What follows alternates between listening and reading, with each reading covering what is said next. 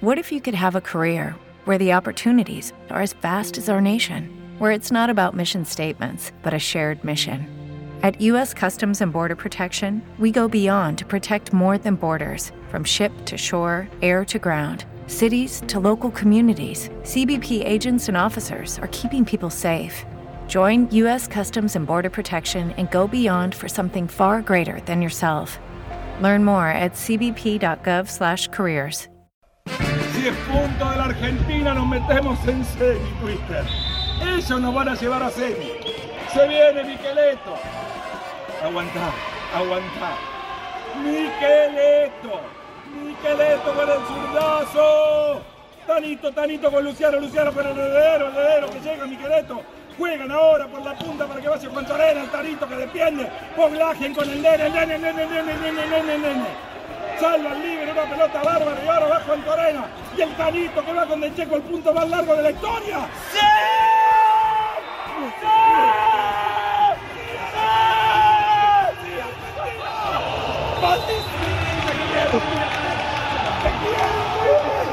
¡Lo hicieron todos ustedes!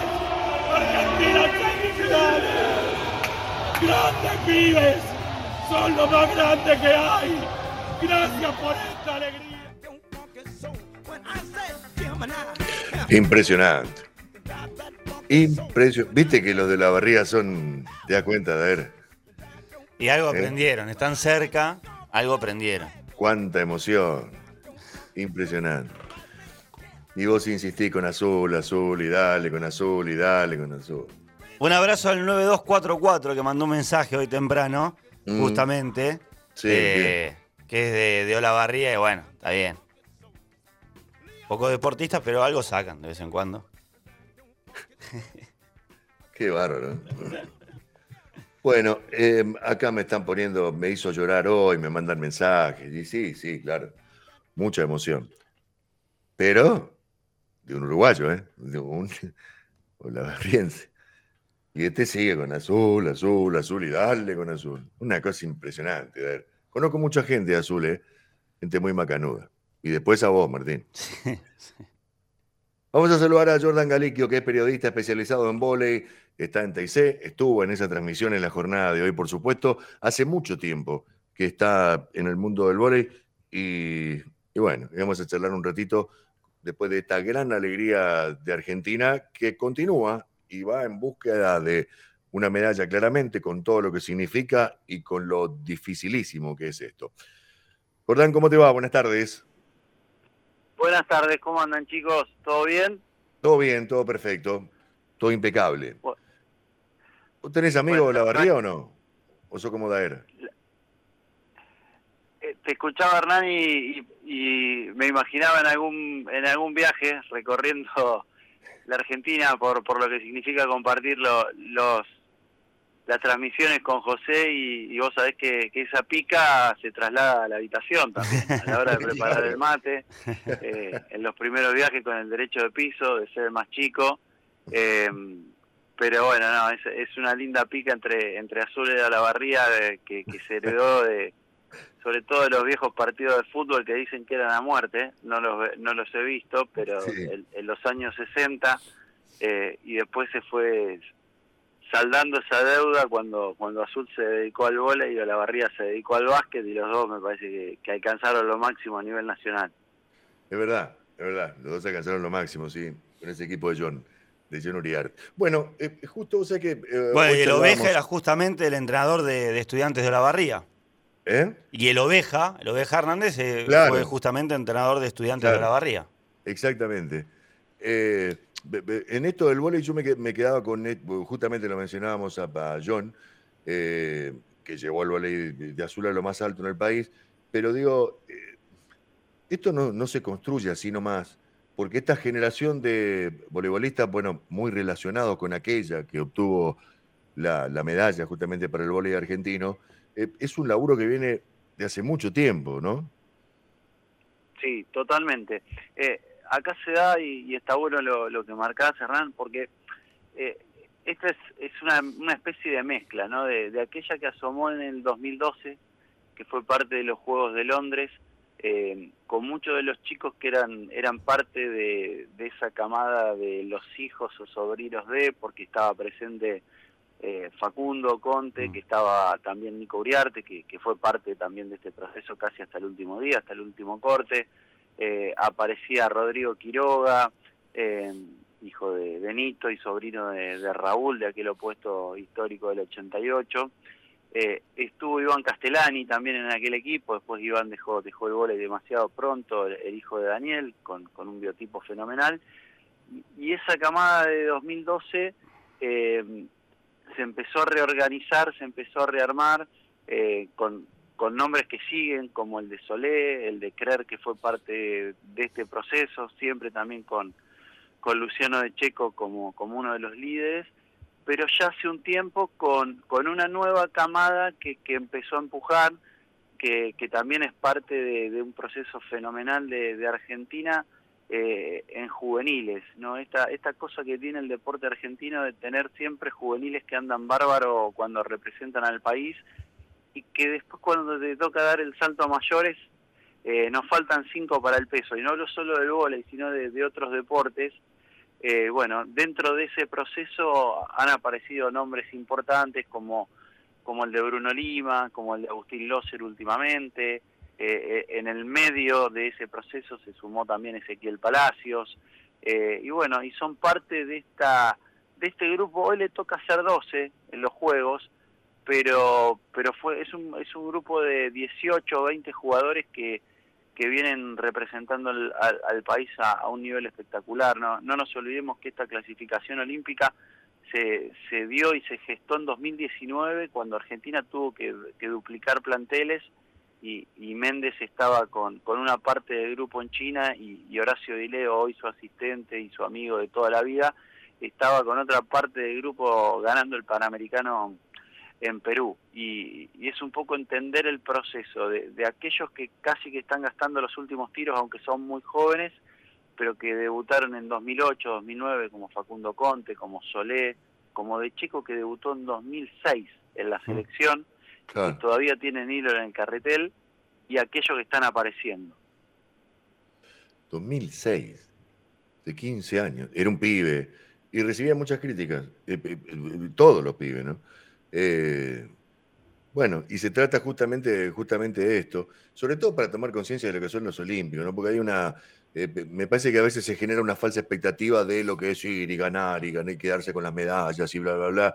Eh, y, claramente nosotros en cuanto a lo deportivo estamos en formación y lleva mucho tiempo esto y se, compite con, muchísimas potencias. Entonces, este, esas expectativas de siempre tener la medalla, conseguirlas, evidentemente después se terminan en, frustraciones, lamentablemente. Y el que la consigue parece que consiguió todo, absolutamente todo. Pero hay un camino por, eh, de construcción, digamos, para llegar a eso, ¿no? Bueno, e, esto es un logro, claramente, de la selección masculina de vóley.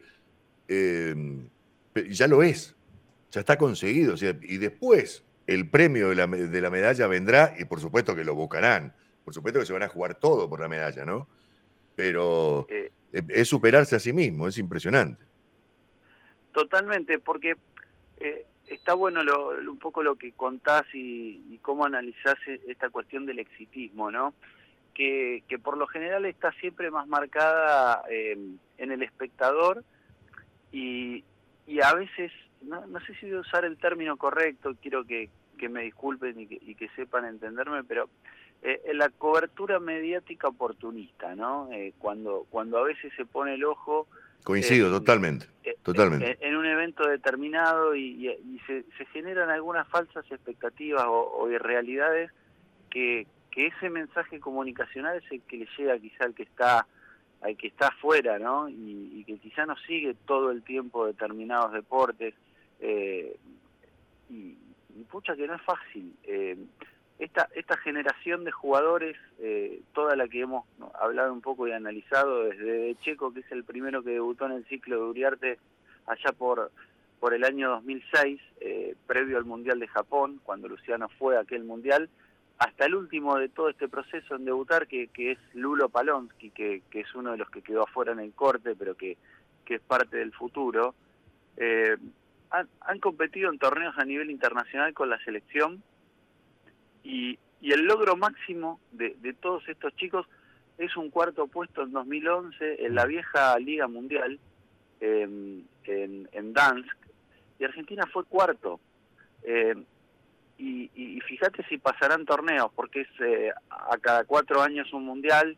Eh, en el medio tenemos Juegos Olímpicos, que se clasificó siempre después del traspié de Beijing. Y, en el medio también está la famosa Copa del Mundo de Japón. Y, y en el medio, todos los años, Liga Mundial o BNL. Y Argentina nunca pudo llegar a esto a un Juego Olímpico llegan 12. Europa es, es un es un tamiz terrible. Eh, Serbia, que es uno de los equipos más poderosos del mundo, se quedó afuera por dos juegos consecutivos. Mm. Eslovenia, que hoy tiene un, equipo eh, casi al nivel del equipo de básquet, se quedó afuera.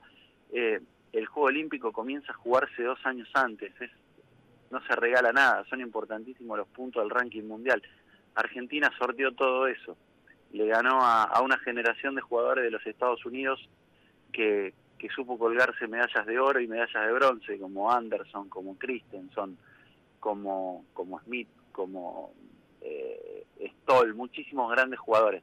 Eh, hoy le toca eliminar a Italia, que, que no jugó la BNL, que no jugó esta especie de Copa Davis del vóley que se juega todos los años en casa, que se aislaron en Roma porque querían ir por la medalla eh, que fueron muy criticados por no competir y dijeron, no, no, es que nos vamos a preparar por la medalla. Italia en este momento está volviendo a Roma, porque Argentina lo dejó afuera. Yo no sé qué puede pasar. Tampoco quiero generar una falsa expectativa porque ya se le ganó a Francia y, mm. Francia va a ser el rival. Que a la larga, y haciendo análisis y no pronósticos, eh, chicos, eh, Argentina le conviene este cruce de semifinal porque a Francia se le ha ganado más que a Polonia.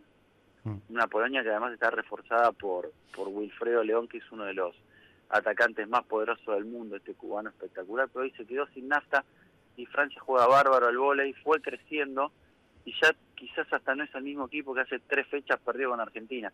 Vamos a tener un partido espectacular. Lo que sí creo que este equipo no va a negociar es dejarlo todo atrás del sueño. Eh, y, esto es lo lindo, ¿no? y un poco me parece que es también un disparador de, cómo vive José los partidos, cómo los vive Hugo, que, que además también eh, Hugo le toca haber vestido la camiseta y ser el papá de Facundo, y saber que estos chicos se comieron muchas frustraciones, se comieron muchos palos también eh, por, por malos manejos del deporte argentino y, del vóley en particular, eh, y, y siempre han decidido estar, siempre han decidido eh, dejar de lado, y, esto pasa mucho, lo hablamos con, con la generación de fútbol y, de Messi, ¿no? Que muchas veces podrían decir, que yo este año no vengo, me quiero tomar unas vacaciones porque jugué en Rusia, porque jugué en Polonia, porque no vi el sol, y siempre deciden volver a ponerse la camiseta, y este me parece que es el premio mayor, y, también un poco... Eh, lo, lo, siente y lo expresa José en su relato porque nos toca estar año tras año y decir, ya relatamos otra derrota, van siete seguidas, y te duele por los pibes, te duele por los familiares, te duele por la crueldad de los comentarios en redes sociales. Perdón que me excedo, pero es un poco tratar de, describir y de contar eh, lo que significa eh, en Argentina para deportes como el handball, como el vóley, eh, que quizá vienen a veces en, la cola de todo, en la cola de poder conseguir un sponsor, en la cola de que una selección juvenil quizá esté en duda para ir a jugar un mundial y son los pibes que, en dos Juegos Olímpicos te van a estar representando. Vos sabés que decía hace un rato, Jordán, hablando de, la selección argentina de voleibol, que además eh, estos pibes estuvieron muchas veces muy cerca de, han tenido mm, victorias ante potencias, pero le faltaba, le ha pasado con distintos entrenadores, le faltaba dar ese paso como el que ha dado ahora, llegar a una semifinal de un Juego Olímpico. Sin embargo, la lógica es esa.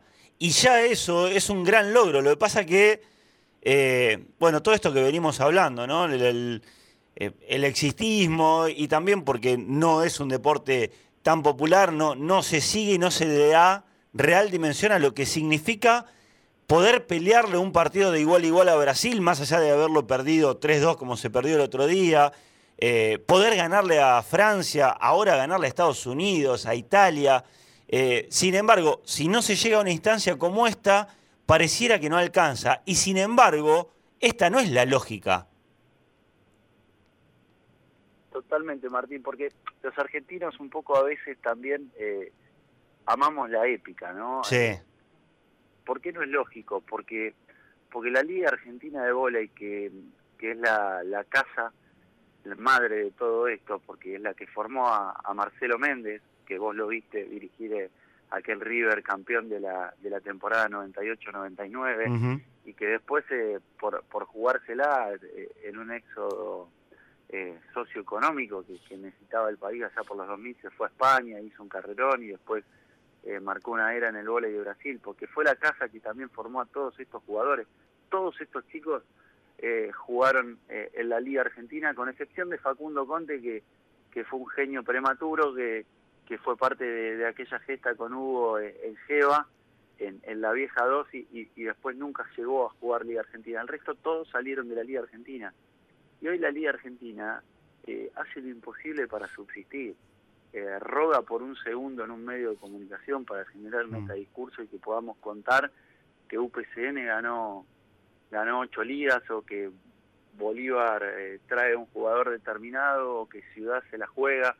Eh, hay, hay nichos muy chicos en, en, tres o cuatro páginas que, que hacen un laburo muy valorable a pulmón.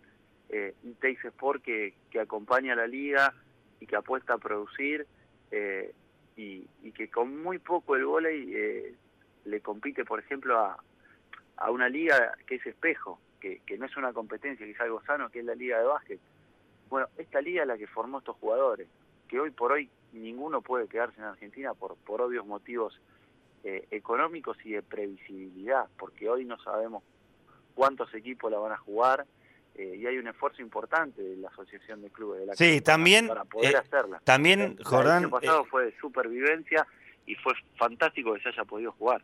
Eh, yo siempre pienso lo mismo. Se, ha metido gente en el vóley que, pensaba que por una cuestión de, dinero y casi como una diversión podía revolucionar la liga de vóley y le terminó haciendo muy mal porque no es propia de, la realidad que se vive, que, que se vive en el vóley. Em, quiso poner una, una vara casi de, por una cuestión de, hasta de capricho, eh, y le terminó haciendo muy mal al deporte. Eh, con el tiempo, bueno, pasó lo que pasó, como, como pasó con tantas, tantas veces, eh, pero en este caso, y como pasa en otros deportes, hay algo que, está en la, fibra y, esto, y sobre todo en lo que tiene que ver las competencias de, equipo, que, la Argentina tiene eso de poder pelearle en, determinados momentos y con diferentes deportes a las potencias más allá de las dificultades y de, los torneos que estamos a años luz en cuanto a competencia, organización y demás, ¿no? Hoy, hoy en el postpartido... Eh es, lo que fue una jornada caótica. Estoy, estoy un poco mal de, la voz porque, porque también me tocaron los otros cruces. Eh, lo escuchaba a Méndez, ¿no? A, Marcelo, y, y así hincapié en, en, el rol de los clubes, ¿no? Los clubes como, como formadores, los clubes como, como lugar de desarrollo de los jugadores, eh, y, esto es, es de vital importancia. Eh, y, ese rol y ese valor de, fundamental del club, de, contención, de, motor sociocultural de un barrio, eh, es algo muy de la Argentina y por eso yo creo que Argentina eh, tiene esta búsqueda tan, tan constante, tan marcada de, los equipos. los clubes han sido el motor de, los Pumas. detrás de cada bronce, los Pumas 7 hay un club. Eh, detrás de cada jugador de, de básquet, de lo que fue la generación dorada y toda esta consecuencia posterior eh, con este fenómeno emocionante que vimos hoy, que, es Luis Escola, eh, y todos sus, sus compañeros de la camada anterior y los de hoy, ese respeto de los rivales, hay un club, y, lo propio con, con las Panteras, lo propio con, con los chicos que, que van a estar jugando el jueves ante Francia. Mm y, ese motor es, es indispensable. Eh, y atrás también hay entrenadores. Argentina tiene muy valiosos entrenadores eh, a nivel formativo y, a nivel mundial. Eh, y así todo, eh, hay que hacer eh, malabares para, para poder captar. Argentina, soy un convencido y bueno, vos lo sabrás por, por la linda amistad que tengo con, con Fede Baroni mm. desde la infancia, que hoy es parte de, este proceso como preparador físico. Argentina necesita captar talento con, con otro biotipo. no porque los chicos que están lo hagan mal, porque el, deporte va mutando hacia eso y, se necesita eh, que, tengamos jugadores de, otro biotipo si queremos seguir compitiendo eh, a, esta a esta altura. Y, bueno es, es importante. Y, atrás de ahí están los clubes. Y es ahí donde hay que, que fomentar esa cultura tan de, de comienzo del siglo XX del club. Y, me parece que tiene que haber un trabajo mancomunado eh, para que los clubes no se cierren sino para que los clubes crezcan y, y, hoy sean también eh, ese, ese importante y después de transformación social, porque el club hoy eh, puede dar un lugar importante para, para contener a muchos chicos que tienen necesidades, para desarrollarlos y después para, para transformarlos y, que sean los deportistas eh, que representen al club primero y, al país después mañana. Jordán, la última, sabemos que tenés que ir a buscar a, al nene y este, ya, ya es tarde, te vamos a hacer llegar tarde. La última, cortita nomás. Eh, hoy te tocó relatar el partido entre Francia y Polonia. Eh, ¿qué, ¿Qué tiene que hacer Argentina el jueves para soñar con meterse en la final de estos Juegos Olímpicos? la verdad que fue un partidazo. Eh, en la previa, si uno analizaba cómo venían, el gran candidato era Polonia, que arrancó jugando bárbaro y, se terminó quedando sin nafta. Polonia tiene un poderío de ataque que, que, Francia no lo tiene, aunque sí tiene atacantes espectaculares. Yo creo que Argentina necesita seguir por el plan que viene que viene llevando a cabo, seguir haciendo lo que viene haciendo. Eh, importante asegurar la recepción.